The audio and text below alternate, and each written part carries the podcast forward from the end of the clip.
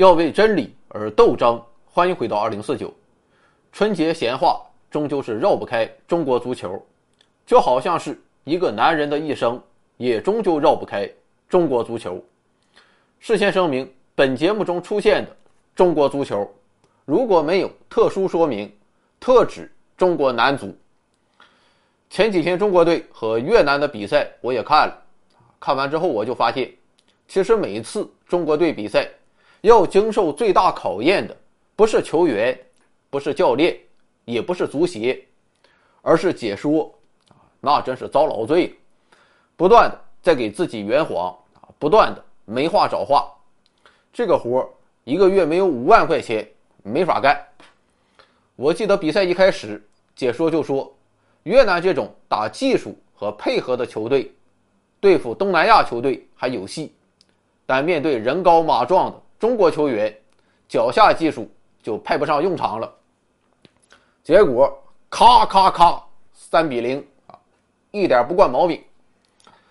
反正就是九十分钟比赛，解说简直就是一种煎熬，多次陷入沉默。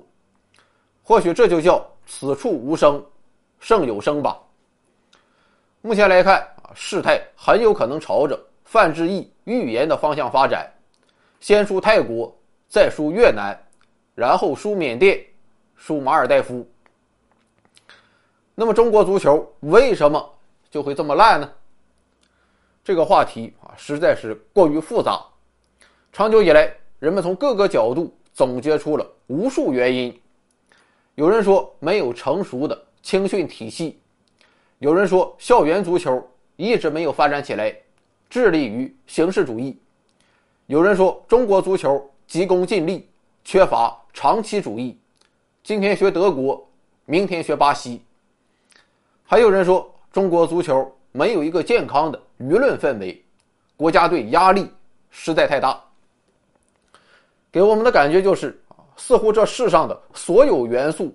都和中国足球过不去，就像是每一次具体比赛的失败，中国队也是能找出一大堆原因为自己开脱：草皮太硬，草皮太软，场地干燥，场地湿滑，温度太高，温度太低，没有中餐，舟车劳顿，裁判黑哨，门柱帮忙，补时太短，补时太长，对手身体太强壮。对手技术太细腻，对方守门员发挥超常，对方后卫拼抢太狠，客场作战气氛影响，主场作战又他妈干扰太大啊！没有一个好地方。总之，中国足球问题啊，不是一句话两句话就可以说得清的。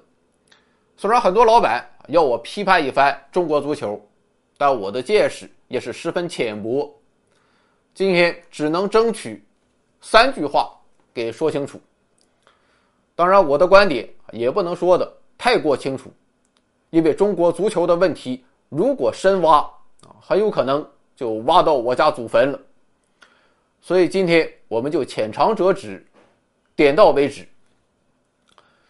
而且我认为啊，分析中国足球也确实不需要长篇大论，越是复杂现象的背后。往往就隐藏着一个十分简单的本质。中国足球为什么这么烂？我个人认为，从最表面上看，无非两个原因：一是足球市场发展不充分；二是足球市场过度化。看起来很矛盾啊！分析一个，首先看第一个原因，暂且不谈其他因素。只从经济学的角度出发，足球市场发育不充分，就必然导致足球人口数量不多，足球发展的基础十分薄弱。因为在一个不健全的足球市场中，踢球是没有出路的。毕竟能踢出名堂的终究是极少数，哪怕是乙级联赛、丙级联赛的球员，也是屈指可数。那么那些踢不出名堂的，又该怎么办呢？貌似只能当一个体育老师，然后再被数学老师把课抢走，美其名曰体育老师病了。当然，你学个钢琴、吉他、小提琴，画个画，将来也不太可能以此谋生，但至少可以陶冶一下情操啊，算是一技之长，是可以写进求职简历的。联欢会整个节目，在公司画个板报多少有点用处。可是足球又有什么用呢？无非就是锻炼身体，况且这东西还有一定的危险性。有可能身体没锻炼成，今天卡秃噜皮了，明天门牙撞掉了，后天直接把腿干断了。都是独生子，有危险，家长是不同意的。我高中有个同学就在体育课踢球的时候把皮给震破了，从此学校明令禁止体育课带足球。即使往好处想，踢一场球至少要跑三五公里。累个半死，还有精力去学习吗？既然如此，打个羽毛球、乒乓球，哪怕是打个篮球、骑个自行车，相比于足球也是好的。简而言之，足球市场发展不充分，就导致我们国家虽然人口众多，但国家队的二十多个人，并不是从十四亿人口中选出来的。事实上，可供选择的范围十分有限。有数据说，我国的注册球员数量只有五万人，而泰国的注册球员都有几十万人。这个数据我不知道是真是假但顶多十万，不能再多了。类似的还有印度，目前来看，我国足球的水平还是要略高于印度。印度同样是人口大国，但足球。搞得更烂啊！原因也在于印度队的选择范围不是十三亿印度人口，我估计印度的注册球员数量还不到五万。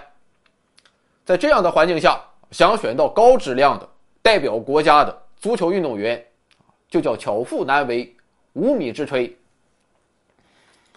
好了啊，现在问题来了事实上，不仅是足球，还有很多体育项目在我国也没有。充分发育的市场，甚至压根儿就没有职业联赛，其群众基础也要比足球小得多。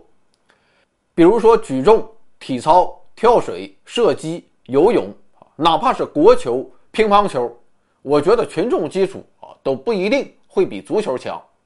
啊，当然还有我们引以为傲的女足。那么这些运动为什么可以在国际上打出名堂呢？啊，一方面。自然是因为国外的群众基础它也不强，我国有着相对优势。比如说女足，其实就比较典型。限于宗教因素，在很多穆斯林国家，女性的地位非常低，哪怕是到了球场上啊，还得戴个头巾，这让人怎么踢球？除了这个因素之外，我想更重要的原因还是在于，没有市场就有没有市场的打法。几十年来，从国家到地方，一层一层的体育部门建立了完善的运动员选拔机制，同时老运动员的技战术经验也在不断传承，最后不断淘汰，优中选优，就形成了国家队强大的竞争力。运动员的目标就是在不断的追求更快、更高、更强，就是干。换句话说啊，这些项目保留了纯粹性，像是中国女足，女足运动员们啊，真是赚不到多少钱，但是甭管面对世界冠军日本，还是身体强壮的澳大利亚，中国姑娘就是敢拼，生动诠释了中国人民从来都是不信邪的。但是男足的选拔制度不一样，足球市场的发育。虽然不充分，但毕竟有一个市场，而且还是一个很赚钱的市场。注意啊，这是一个很赚钱的市场啊，这一点很关键。有道是充分发挥市场在资源配置中的主体作用，所以承担这一选拔任务的啊，并不是各个地方上的体育主管部门，而是联赛中的俱乐部，也就是所谓的。青训体系，有俱乐部不断筛选合格的运动员，逐渐进入更高级别的联赛，然后足协领导在看台一坐，小手一指，说足协已经决定了，就由你来担任国家队的主力前锋。这套选拔制度看似很合理啊，也为国家减轻了很大负担啊，但有个关键问题，这就是刚才说到的，足球市场很赚钱。哪里有利益，哪里就有蝇营狗苟、暗箱操作。你以为你水平高就可以进入一线队吗？你以为你水平高就可以不当替补，场场首发吗？据很多知名球员爆料，事情不是这么简单，你懂的。像是大连著名的足球之城，我遇到过一些人啊，就是当年万达和实德队。某某的同学，据他们所说，这些哥们儿家里条件十分了得，而且这其中还有鄙视链，经济条件最好的踢前锋，稍微差一点的踢中场，再差一些的踢后卫。虽然给了，但却给的少了，那就踢门将。这也情有可原，毕竟望子成龙，前锋和中场是最容易。诞生球星的，但是在选拔的过程中罔顾事实，不看个人禀赋，而是看送礼多少，这就太不像话了。或许啊，这就是所谓的特色吧。所以到此为止，我们就可以发现啊，先是市场发育不充分，让中国足球的起步就存在基础薄弱的问题，然后是不健康的选拔制度。又让一部分有更高天赋的球员难以崭露头角，这两记重拳就已经让中国足球元气大伤。但别着急啊，还有第三记重拳，这就是足球市场过度发育。不过此市场非彼市场。根据目前的状况，什么是中国的足球市场？狭义上看啊，主要就是。中超联赛，中甲找个转播信号都费劲，满打满算大概是五百名职业球员。虽然水平不咋地啊，总是被骂；也虽然选拔过程中可能存在一系列的猫腻，但客观的说，这些人也是经过正规的职业训练的，代表着目前中国足球的最最高水平。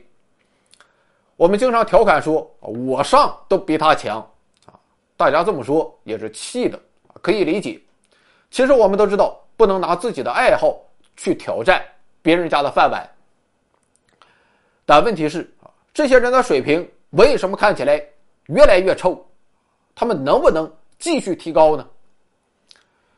我认为啊，这是可以的，办法就是交流和沟通。但很遗憾。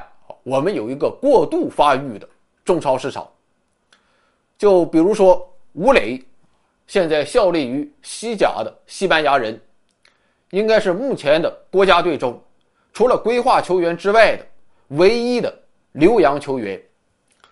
去年他做了一次降薪续约，新合同的年薪是税前五十万欧元，大概相当于人民币三百五十万。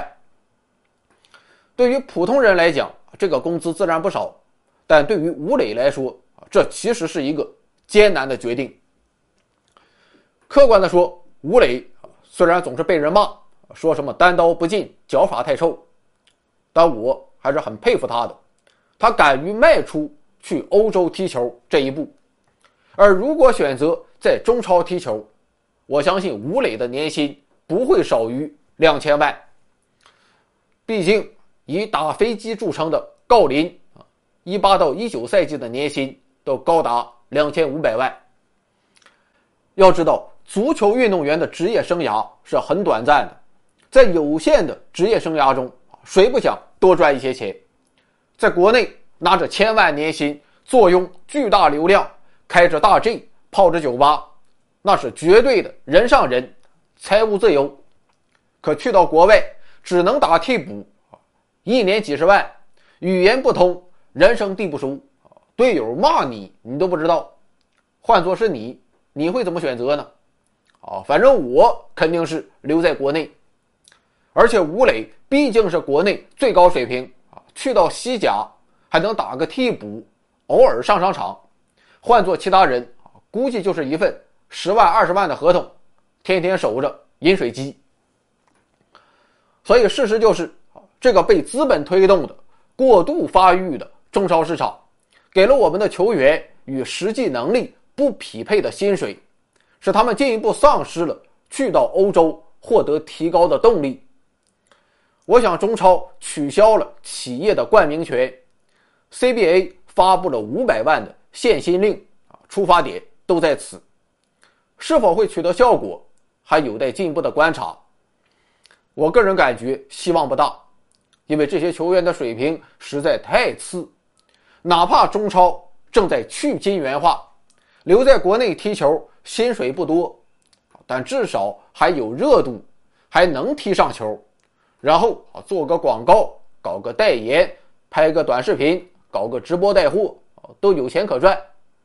而如果去到国外，天天坐冷板凳，可能真就凉了。CBA 和中超还不一样，因为 CBA 的俱乐部和地方体育部门有着千丝万缕的联系。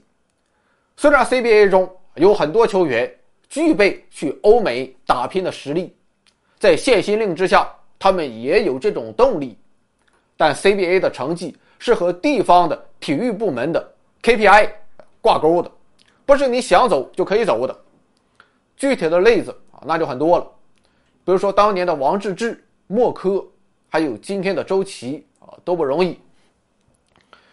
其实也和足球一样，我们现在有很多东西看似发展很好，但他们正是得益于一个相对封闭、独立。且十分庞大的市场，得益于十四亿中国人民的强大力量。如果我们有的选，它还会有今天的辉煌吗？以上三记重拳啊，基本就把中国男足的血槽干掉百分之八十了。你别着急还有第四记重拳，准备再干掉百分之十的血槽，这就是足协。甭管怎么说，中国足球的运作方式确实是市场化的，但足协却仍然有着浓重的官僚化的影子。刚才说到，足协掌握着国家队人选的最终决定权，怎么来选择国家队队员啊？我也不知道，我今天只能去猜。有人说足协如何如何黑暗啊，我倒是觉得未必。我不妨给你讲个故事。当年我在某单位工作的时候，每年都要评选区优秀学生。我这个部门一共有六个人，我就问你，我到底知不知道谁优秀谁不优秀？啊答案是我不知道，但我可以把握方向。这就是该照顾的必须照顾到位啊，不能失了公平。比如说，今年咱们区一共二十个优秀中学生的名额。全区一共是十五个初中，首先我要保证的就是每个学校至少一个优秀学生，否则明年的工作就无法开展，谁还愿意配合你？当然，我也知道，如果真就实事求是，很有可能的情况是二十个名额，九中就拿走十个，三十九中拿走五个，但是你不能这么干。我想足协也面临。同样的难处，北京国安能没有人入选国家队吗？不能。上海上港能没有人入选国家队吗？不能。广州恒大能没有人入选国家队吗？同样不能。所以我们在球场上看到了张稀哲，实在是没有办法。结果雷铁被一顿臭骂。当然，今天的中国队有好几个巴西来的规划球员。明眼人都知道，把这些哥们儿派上去啊，不管是拼劲儿还是技术，都要比本土球员好得多，还可以给对手施加更大的压力。结果前几场比赛上不了场，李铁又被一顿臭骂。我个人估计啊，这件事也不是李铁一个人就可以决定的。所以，中国男足这个东西，你说他纯粹，在金钱之下，这肯定是扯淡；但你说他专业，同样经不起推敲。最后的结果就是既不纯粹也不专业，那还能有好吗？说到现在，中国足球的血槽只剩百分之十了，但是这百分之十也保不住。完成这最后一击的，就是参与比赛的一个个球员，或者说是一个个富豪，他们也有问题。我不知道你是什么感受，我看中国队每次比赛，这些富豪们除了在场上懒散没有拼劲儿之外，主要表现就是一顿胡踢，毫无大局观。你看英超和德甲。啊，人家拿球之后啊，除了门将之外，所有人啊立即嗷嗷往前冲，而且脚下绝不拖泥带水，基本就是一脚传球直接到位。在快速的跑动中，他们了解队友站位，同时保持队形不散。似乎所有人都对场上形势啊有一种玩实况足球的感觉。西甲的速度没有这么快。但高频的传切配合也告诉我们啊，这些球员不仅技术了得，关键是头脑十分清楚。但中国队不一样，拿到球之后，场上十一个人基本上原地不动，而且不管谁拿球好像只能看到他自己。拿到球之后啊，哥们儿我先带两下，显示一下我的技术，然后不行了啊，管他娘的，一脚干出去。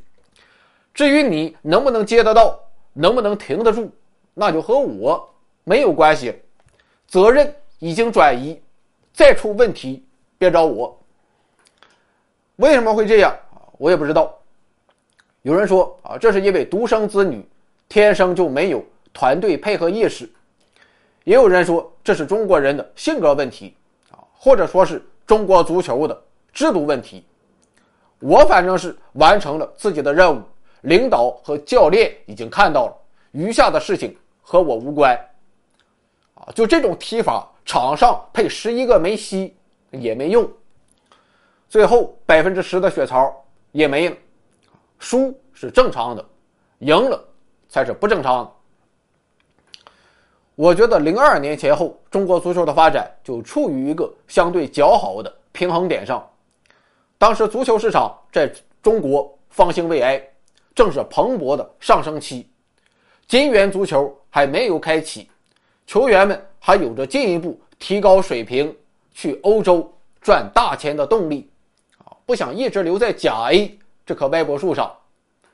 同时，由于足球市场刚刚兴起，在选拔制度上还在一定程度上保留着过去的纯粹性，让更有天赋、更有能力的球员，不至于被埋没，可以进入国家队。到了场上，球员们也很有大局观，跑动也很积极，不粘球，配合的相当流畅。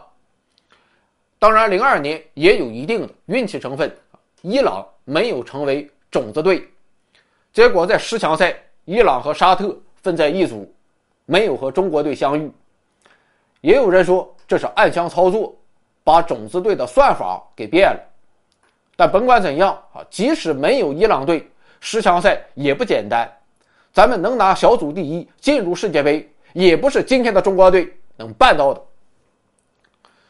还有一点很关键啊，八九十年代男足也取得了一系列可喜的成绩，球员们知道我们曾经差一点做到过，只要再使一把劲儿，就可以冲出亚洲，走向世界。女足姑娘们为什么拼劲儿十足，从不放弃？啊就是因为他们知道我们曾经做到过，过去可以，今天可以，将来同样可以。但很遗憾啊，随着中国足球的进一步发展，曾经的平衡被渐渐打破，球员失去了去海外的动力，选拔制度越来越难以言说，足协最后的决定也是缺乏客观性和合理性，最后就让男足的成绩不断变差。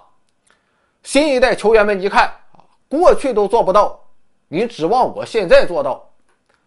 就好比说我爸我妈小学都没毕业，偏让我考上清华北大，这不疯了吗？你烂啊，我更烂。老百姓一看啊，中国足球都这样了，再叫孩子去踢球，这不就是骂人吗？而且还得花那么多钱，何苦来呢？足球人口进一步减少，好不容易矮子里拔大个，找出几个靠谱的，又泡在中超这个温水池里不思进取，得过且过，最后陷入恶性循环，无药可救。好了啊，我反正是分析完了，对不对？我也不知道。本打算到此为止，那我决定再跟你唠十块钱的。提出问题就要解决问题。中国足球的问题，智力过人的斯坦尼斯刘夫斯基是否可以拿出解决方案？我想了一想，这很难啊。况且我也不是铁杆球迷，拿出来一个方案容易挨骂。但我转念一想，再荒唐的改革方案，还会比足协更荒唐吗？那我今天。就斗胆献丑了，希望各位球迷老板把我猛烈的批判一番。按照刚才的思路啊，要想解决中国足球的问题，根源就在于让中国的足球市场充分发展，扩大足球人口的规模。也许选拔中啊，猫腻仍然存在，但是更大的基数显然可以带来更多的可能。那么，怎么能让足球市场发展起来呢？当然就是让更多的人喜欢足球，选择足球，在全社会形成一种足球氛围，有更多的人喜欢足球，选择足球，即使你踢不出名堂啊，至少将来也有出路，获得一份体面的职业。好，进一步的，如何让更多的人喜欢足球，选择足球？目前的常规做法就是下文件，激发青少年的足球热情。但我向来认为，市场发展这件事不是自上而下的鼓励就可以达成的。而且另一方面，我们不同于巴西和阿根廷，只有足球热情还远远不够。其实我相信，在青少年中，有足球热情的不在少数。很多男孩的梦想就是想成为 C 罗、梅西那样的球星，我小时候也不例外啊。当年的偶像是因扎吉，我在门前的嗅觉也不是一般人。但是我不可能选择足球这条路，这不仅是因为父母不同意，我自己也十分清楚这一点。为什么？因为我们是普通人，生活已经很不容易，人生苦短。青春更是短暂，我们没有太多的试错空间，别说是足球，什么球我们都不敢轻易尝试，更不敢投入太多。归根结底，我们仍处于社会主义初级阶段，有道是经济基础决定上层建筑，谁又敢拿自己的青春和前途做赌注呢？踢球有可能成为球星。但更有可能是虚度青春，最后两手空空，被人认为是四肢发达、头脑简单。所以，有限的资源必须投入到最可靠、最保险的事情中去，这就是读书。所谓万般皆下品，唯有读书高。哪怕你读的不好，再不济去个三本，去个专科，将来也可以九九六，维持一个安稳的生活。这种确定性是当下的我们最需要的，而足球显然无法做到这一点。于是我们就发现，在过去的二三十年中，国家虽然多次倡导要激发青少年的足球热情，但到具体落实的时候，就完全走了样，变成了足球操。我小时候就做过足球操啊，可谓童年阴影。当然。由热情转变为实际行动，让中国的足球市场真正的发展起来，这不是一朝一夕可以实现的。目前来看，只能交给历史的进程。希望将来的孩子有充分的试错空间，去尝试自己喜欢的事情。既然治本不能着急，咱们今天能不能拿出一个短平快的治标的办法呢？传统的做法就是不断的。换教练，啊，希望把其他国家优秀的技战术素养移植到中国队。从九十年代的施拉普纳到后来的米卢，从里皮到卡纳瓦罗，中国队换教练就没有停过，踢得不好要换，踢得稍微有点好了，马上野心又大了啊，还要换。其实根本没有用，厨师再怎么换，菜还是那些菜。你现在就是搞来齐达内，搞来瓜迪奥拉，最后的结果也还是另请高明，让一个个名帅晚节不保。当然啊，有些时候换教练也是为了平息球迷怒火，掩盖中国足球的真正问题。看到换帅没有用啊，又有人想出了规划这个办法，但看起来效果不大。您总不能一下规划十一个人吧？规划四五个人啊，这些人到了场上还是和国内球员配合不来。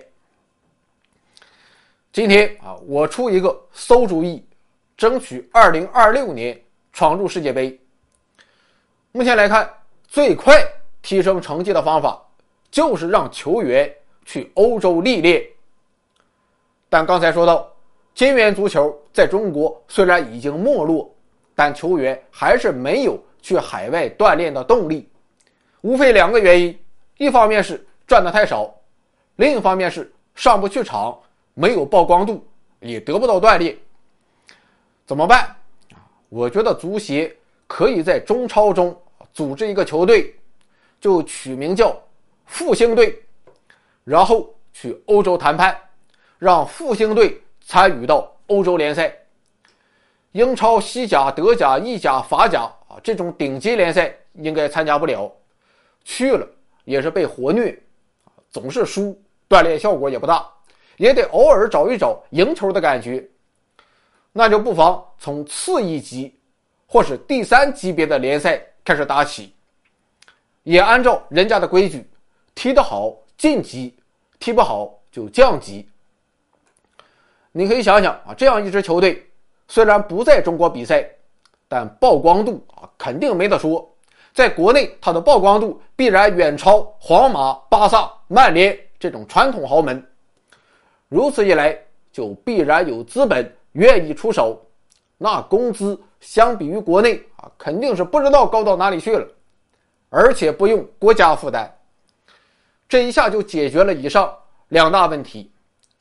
而且整个队都在欧洲历练，再和日本、韩国打，你多多少少也得有点荣誉感啊，要点脸吧。当然啊，复兴队内部也得有激励机制，踢得不好。滚回中超，在中超踢得好的递补进复兴队。至于由谁来进行评估，我只给出大政方针，具体的还要靠足协进一步商讨。总之，骂归骂，不管怎么样，一次次失败之后，我们还是对中国足球抱以希望，希望中国足球可以崛起。说世界杯夺冠，这有点做梦。但二三十年之内，在二零四九年之前进一个十六强、八强啊，我觉得这不是不能做到的。至于眼下的当务之急，水平不行，咱可以学习朝鲜，用尽全力去拼每一场比赛，即使输了也配得上虽败犹荣。总结起来，到最后啊，就是想送给国足一个字。一起画个龙，在你右边画一道彩虹。来左边，跟我一起画彩虹，在你右边画个龙。在你胸口上比划一个郭富城，左边右边摇摇头。长得好，两个食指就像两个窜天猴，指向山腰的灯球。哎，这打电话啥事儿？紧着打电话呀，真是没有信号。啥？哎，干了。对方啥阵型啊？四十二，踢你。我的天！给你大姨夫打电话吧，拜拜。